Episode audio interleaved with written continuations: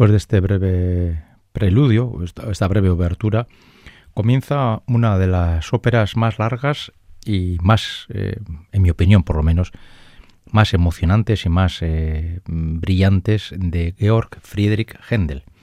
Acabamos de, eh, acabamos de empezar el programa con la abertura, levantamos el telón y es que hoy vamos a hacer un repaso.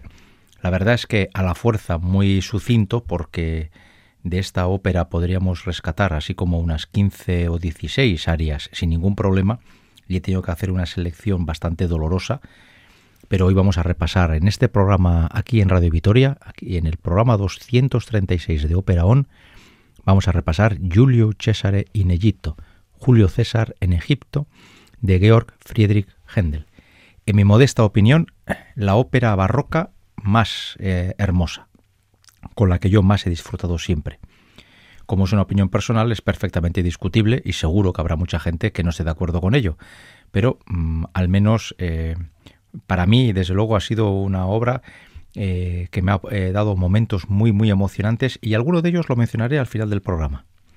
Se levanta el telón y estamos en Egipto, precisamente en Egipto, donde Julio César acaba de derrotar a las fuerzas de Pompeyo y está exultante. De hecho, está queriendo recibir a Pompeyo, al derrotado, para eh, poder ofrecerle los términos de la paz desde la victoria. ¿eh? Él, como vencedor, los términos de una paz o una rendición a las tropas de Pompeyo. Como Julio César y Pompeyo están en Egipto, están en los territorios de Ptolomeo y de Cleopatra, y, bueno, César está cavilando eh, qué hacer precisamente con Pompeyo cuando recibe un regalo misterioso. El regalo lo trae Aquila, uno de los lugartenientes de Ptolomeo, y es una cesta. César abre esa cesta y se va a encontrar con la sorpresa de que esa cesta contiene la cabeza de Pompeyo. Y eso para Julio César, a pesar de que ha peleado contra él y a pesar de que es su enemigo, es un gran deshonor, porque más allá de otras y de grandes diferencias entre Julio César y Pompeyo, los dos son romanos, y para eso de la muerte los romanos eran muy ceremoniosos. Y para Julio César, ser decapitado por el enemigo es un deshonor para Pompeyo y por ende para toda su familia. En este contexto, Julio César va a cantar la primera aria de las muchas que contiene esta ópera, Empio diró, tu sei, y vamos a escuchar eh, la voz de Julio César en el tras o con el arte de Andreas Schöll, uno de los más grandes contratenores de la actualidad.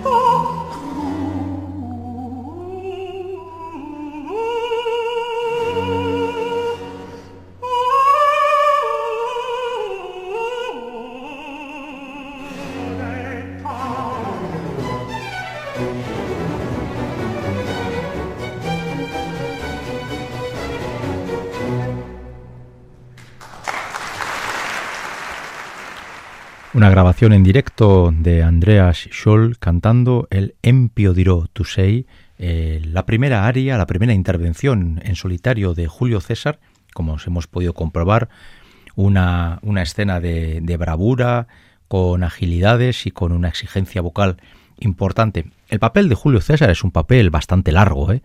y el que canta este papel tiene que hacer frente a...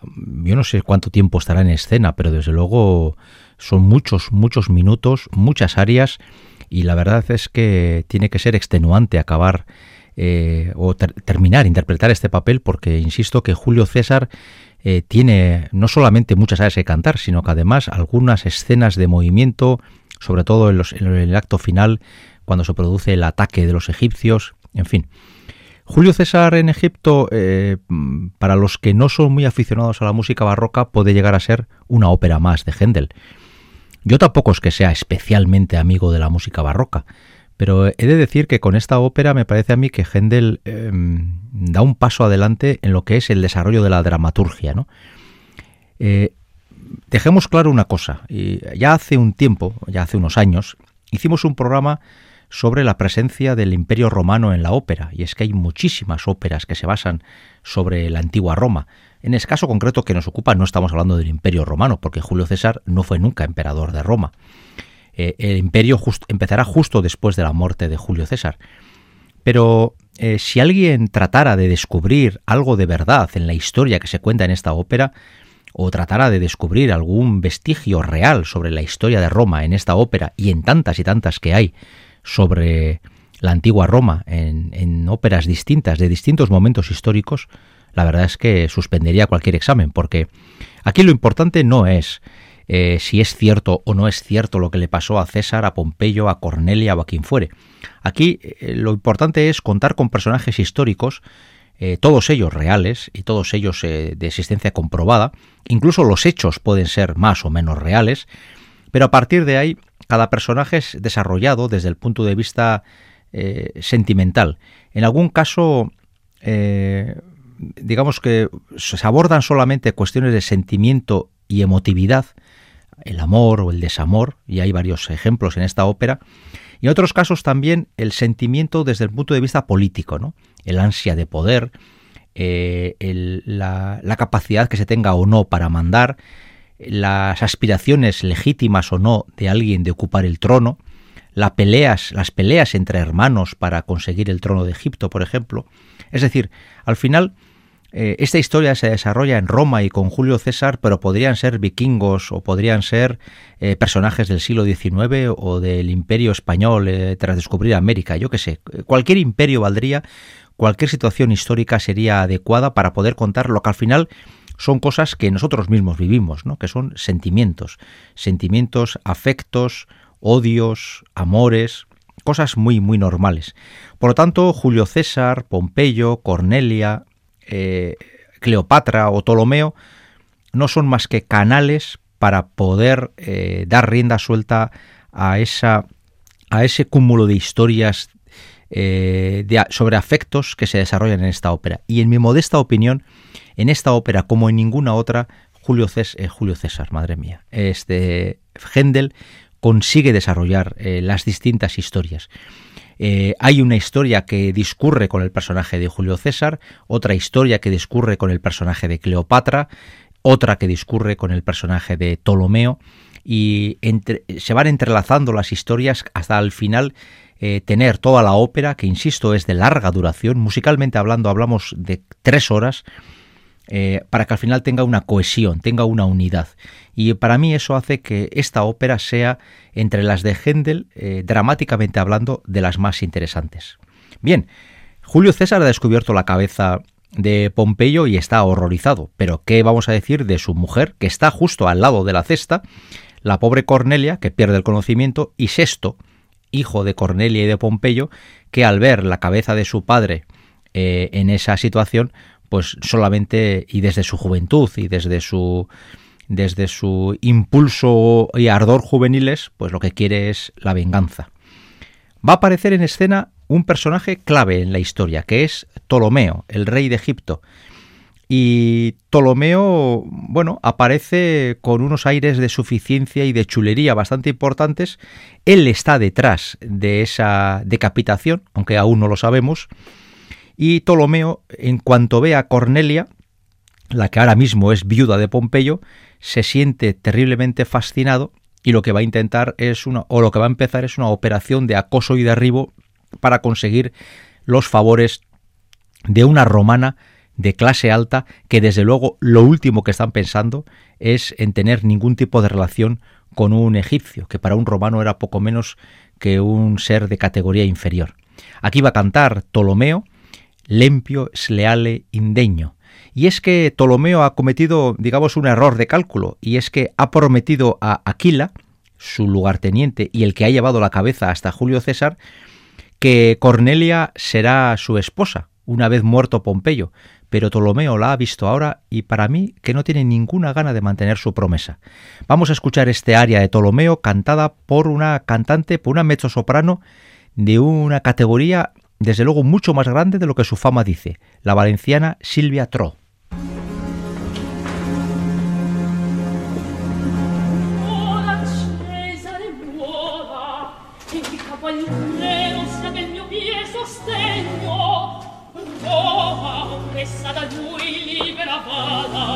e fermezza al mio regno sia la morte di lui più che la spada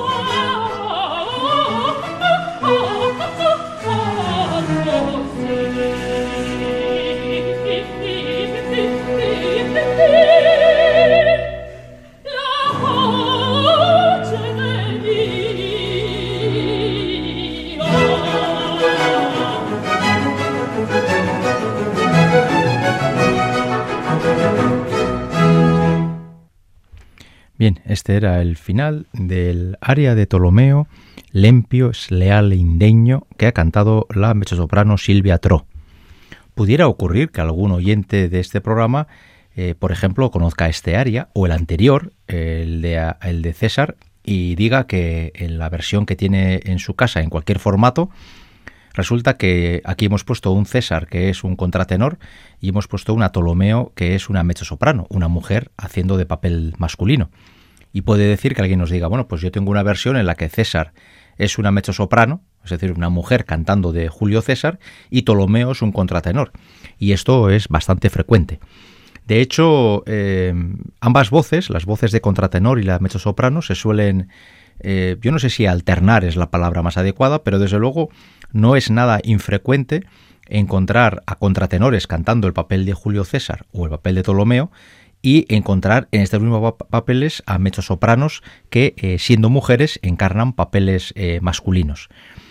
Em, yo estoy haciendo ahora mismo un ejercicio de memoria y en mis funciones del Julio César creo que sobre todo he visto mujeres mezzosopranos cantando el papel de Julio César y contratenores cantando el de Ptolomeo, pero puede ser perfectamente al revés. Y es que no existe una decisión clara y meridiana sobre qué tipo de voz. Y es que en el siglo XVIII las divisiones de las voces eran sustancialmente distintas a las que hay hoy en día.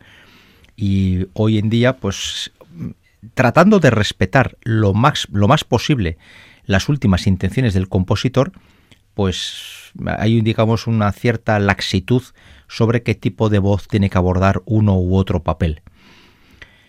Eh, hubo una época, hace unos años, cuando Händel comenzó a salir de las catacumbas, donde se hicieron distintos experimentos. Y, por ejemplo, como se respetaba mucho el tema del sexo, si el personaje era masculino lo cantaba un hombre y si era femenino lo cantaba una mujer, por ejemplo, hemos visto casos en los que tenores o incluso barítonos han cantado el papel de Julio César y barítonos o bajos han llegado a cantar otros papeles de esta ópera. ¿no? Eh, hoy en día esa suerte de cacofonía sería inadmisible y desde luego me costaría entender bastante que alguien planteara hoy un Julio César escenificado con ese tipo de dislates, ¿no? Pero, eh, claro, eh, cuando Händel apareció otra vez en escena y se, empezaron a cantar muchas óperas de Händel que estaban totalmente olvidadas, olvidadas desde los tiempos eh, pretéritos, pues pasamos una fase que supongo que es inevitable, que es la de adaptarse a los nuevos tiempos. Y bueno, pues eh, hubo incluso cantantes totalmente alejados del espíritu barroco que llegaron a cantar eh, óperas de Händel. Ahora tengo en mente, por ejemplo, a Dietrich Fischer-Dieskau o si no me equivoco, el mismo Franco Corelli llegó a intervenir en alguna ópera de corte barroco, ¿no? Hoy por hoy esas cosas no se hacen, pero era seguramente era un paso inevitable en ese proceso de aprendizaje de cómo plantear las óperas barrocas al público actual. Hoy en día, eh, primero hay muchos contratenores de grandísima calidad que pueden cantar estos papeles y además eh, se ha avanzado muchísimo en el, en, la, en el conocimiento del canto barroco y hasta incluso hoy podemos decir que hoy se canta barroco como no se ha cantado nunca seguramente. ¿Quiénes fueron los predecesores? Pues cantantes como por ejemplo Janet Baker, que cantó mucho Händel y mucho Henry Parcel en su momento, en inglés, traducían los libretos, y vamos a escuchar un ejemplo de este canto barroco antiguo. Estamos en la década de los 70 aproximadamente. Eh, Janet Baker con otros cantantes ingleses graba el Julio César con unas formas que seguramente hoy provocarían más de una protesta en un teatro, pero que conviene recordar porque estas personas fueron claves a la hora de recuperar la música de Händel y sobre todo las óperas de Händel en el teatro. Vamos a escuchar eh, la última área del acto primero, el va tachito, eh, con el que Julio César reflexiona sobre todo lo que está pasando, ¿no? Porque ya han aparecido todos los personajes importantes de la ópera, excepto uno, que luego hablaremos de él. Ha aparecido ya Julio César, ha aparecido Ptolomeo, Cornelia, Sexto, nos falta solo Cleopatra, que va a ser la siguiente protagonista, pero el acto primero se cierra con este aria de Julio César en la que reflexiona sobre lo que está pasando y sobre lo que puede ocurrir en un futuro inmediato. Vamos a escuchar una versión algo distinta en la voz eh, de Janet Baker cantando el papel de Julio César y eh, siendo el libreto traducido al inglés.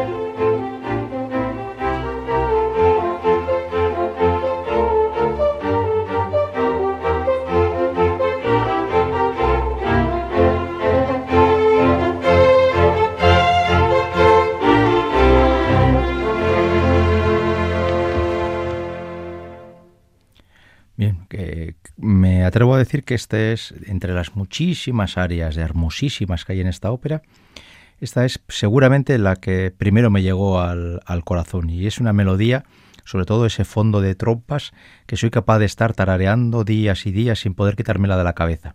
Bueno, así acaba el acto primero. Hemos desequilibrado un poco el programa porque el acto primero nos va a llevar bastante más de la mitad y del acto segundo en realidad solamente vamos a oír un aria, ¿no? Pero tiene que aparecer en escena Cleopatra, que es la segunda gran protagonista de la ópera junto con Julio César. Cleopatra está en su palacio y está, está eh, a sus cosas, eh, poniéndose guapa, atractiva para seducir a Julio César. Y es que Cleopatra tiene muy claro que Julio César es un hombre de poder y por lo tanto es un hombre a conquistar, a conquistar eh, sensualmente. Y en esta sexta Cleopatra, eh, a la pobre le va a pasar de todo durante la ópera. Ella aparece en el acto segundo, pero una vez que aparece prácticamente ya no sale del escenario y se convierte junto con Julio César en la gran columna que sostiene toda la ópera. Y normalmente el papel de Cleopatra suele ser cantado por mezzosopranos con agudos eh, bastante firmes o con sopranos una de las dos. Eh, insisto en que en las épocas de Händel eh, este, tipo, de división vocal era bastante más, eh, más etéreo, no estaba tan claramente definido. Por eso podemos encontrar a mezzosopranos que puedan cantar este papel o, como en el caso que vamos a oír ahora, a sopranos de una carrera pues muy prolija y muy digna, ¿no? como el caso de René Fleming. ¿Cuál es la primera aria que canta Cleopatra en escena? Vadoro Pupille. Y, es un canto en el que Cleopatra eh, se nos presenta al público y se nos presenta en su parte más eh, frívola, sensual. Es una mujer coqueta que se está preparando para seducir al hombre más poderoso del mundo de Cleopatra, ¿no? que es Julio César, y ella también es muy consciente de que eh, atrapar a Julio César en sus encantos podría significar salvar su vida, porque ella es muy consciente de que Ptolomeo ansía el trono, de que los romanos son invasores y de que todo su mundo, el mundo de Cleopatra, puede, ponerse en peligro si la apuesta que hace ella no es la más acertada.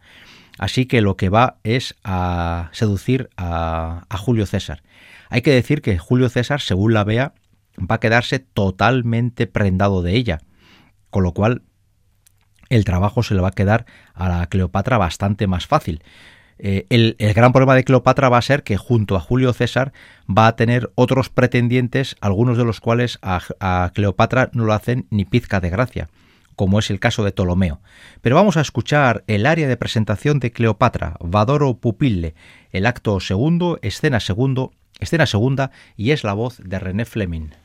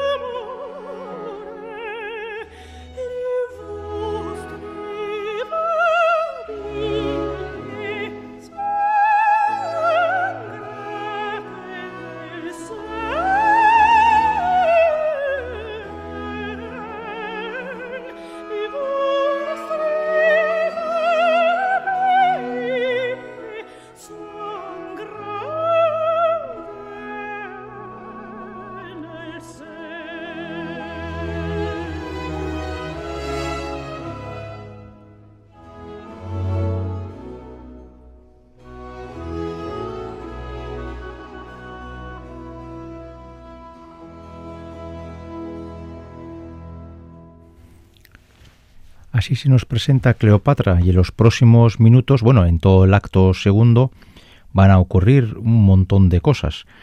Ptolomeo va a intentar seducir a Cleopatra, Cleopatra le va a mandar a hacer gárgaras, eh, Ptolomeo va a intentar matar a Julio César y de hecho se pensará durante un momento que César está muerto al desaparecer y al caer por, un, por una ventana y entonces eh, eh, César se dirá o se, comentará en la ópera que Julio César ha muerto y entonces Ptolomeo se crecerá y, verá la posibilidad de eliminar a todos sus rivales.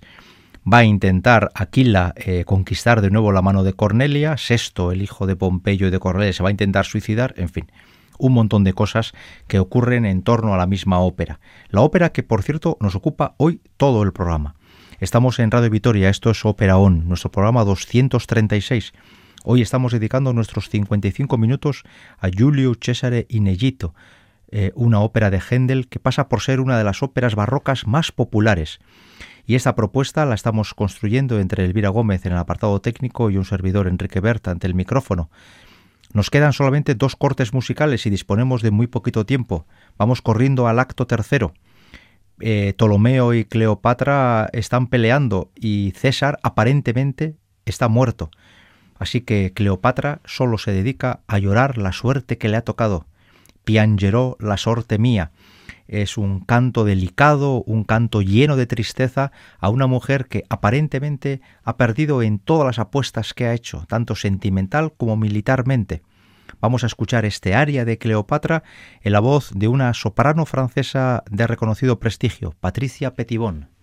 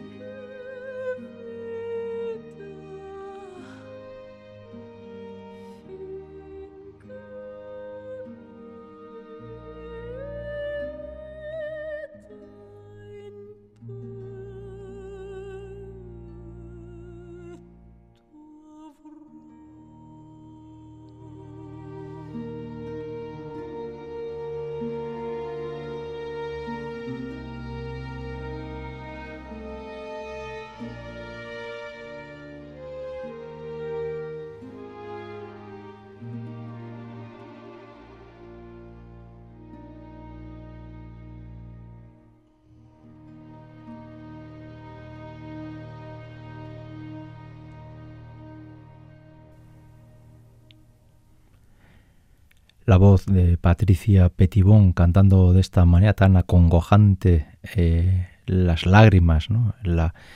el miedo que siente Cleopatra viendo que todo su mundo se está cayendo. Pero claro, todos los oyentes de Radio Victoria saben que Julio César no está muerto. Va a aparecer, a Cleopatra le va, le va a salir el corazón del cuerpo por de la alegría que siente al ver otra vez a Julio César y Julio César, como buen héroe que es, va a tomar la decisión de arreglar el, desastre que se ha montado durante su ausencia. Así que eh, va a poner orden, va a poner en juego su vida y va a rescatar a todo el mundo que tiene que rescatar, empezando por la misma Cleopatra. Sexto, el hijo de Pompeyo, va a acabar matando a Ptolomeo, que es quien ordenó cortar la cabeza a Pompeyo, con lo cual se cumple, se cierra el ciclo de la venganza de Cornelia y de Sexto, y las tropas de César y de Cleopatra van a conseguir derrotar a las tropas de Ptolomeo, por lo tanto, todo en Egipto, todo en, en Alejandría es paz y prosperidad. César y Cleopatra ya están unidos, están enamorados, son felices y todo el mundo en Egipto es inmensamente feliz porque Roma ha, puesto el orden suficiente para que los problemas desaparezcan. Así termina la ópera de esta forma tan, tan curiosa. ¿no? Luego ya sabemos lo que, lo que serán los devenires de, de la relación entre César y Cleopatra y más tarde entre Cleopatra y Marco Antonio. Pero así acaba la ópera.